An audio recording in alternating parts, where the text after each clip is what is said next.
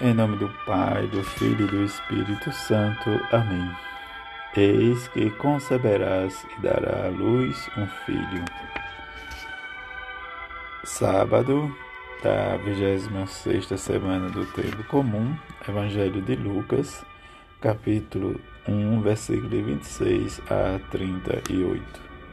Naquele tempo, o anjo Gabriel foi enviado por Deus a uma cidade da Galiléia chamada Nazaré, a uma virgem prometida em casamento a um homem chamado José.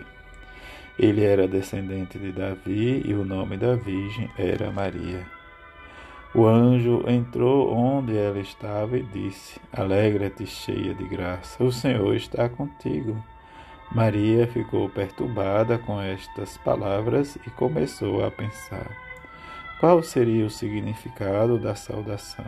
O anjo então disse-lhe: Não tenhas medo, Maria, porque encontraste graça diante de Deus. Eis que conceberás e darás à luz um filho, a quem porás o nome de Jesus. Ele será grande e será chamado Filho do Altíssimo e o Senhor Deus lhe dará o trono de seu pai Davi. Ele reinará para sempre sobre os descendentes de Jacó, e o seu reino não terá fim. Maria perguntou ao anjo: Como acontecerá isto se eu não conheço o homem algum? O anjo respondeu: O Espírito virá sobre ti e o poder do Altíssimo te cobrirá com sua sombra.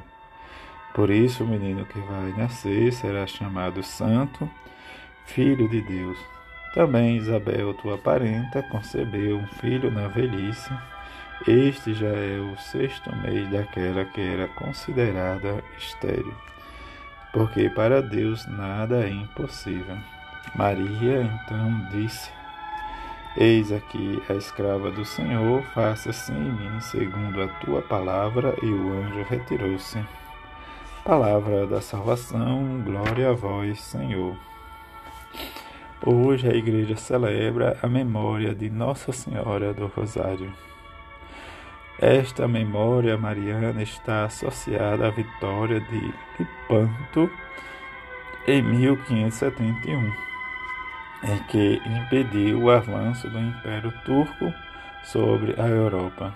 São Pio X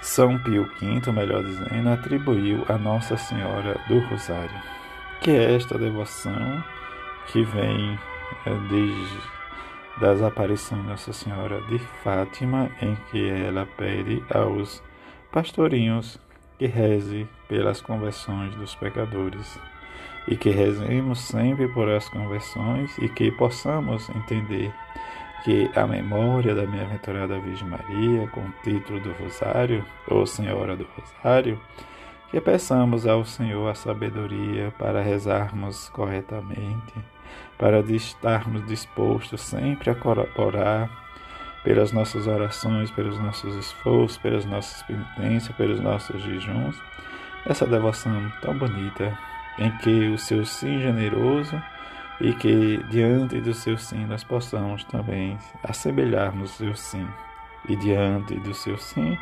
possamos pedir a sua intercessão de mãe para que possamos sempre alcançar os caminhos em que ela alcançou a vida eterna.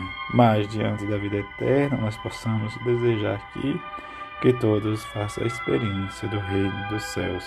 Como nos diz a antífona de entrada, Ave Maria, cheia de graça, o Senhor é convosco. Bendita sois vós entre as mulheres, e bendito é o fruto do vosso ventre.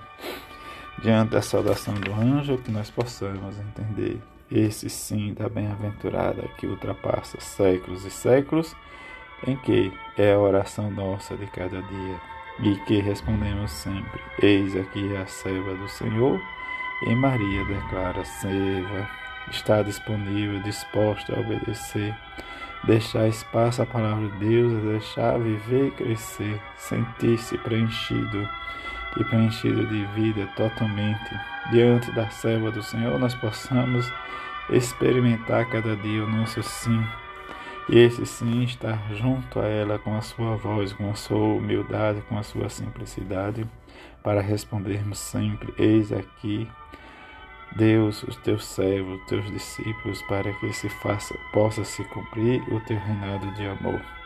E como o anjo diz, que a graça e a alegria da Virgem esteja sempre em nosso coração e que o perturbar-se dela ou ficar perplexa, nós possamos sempre retribuir o nosso amor, a nossa devoção, as nossas orações e que sejamos sempre divulgador da devoção e que diante da devoção nós possamos sempre dizer: Ó oh, Virgem Santíssima, diante de teus pés contemplemos o Cristo ressuscitado e diante do Cristo ressuscitado sejamos luz e luz ardente de amor para com todos aqueles que nos cercam.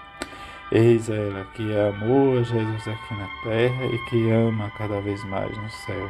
Diante do seu amor, nós possamos sempre amar mais os nossos irmãos e irmãs. Assim seja. Amém.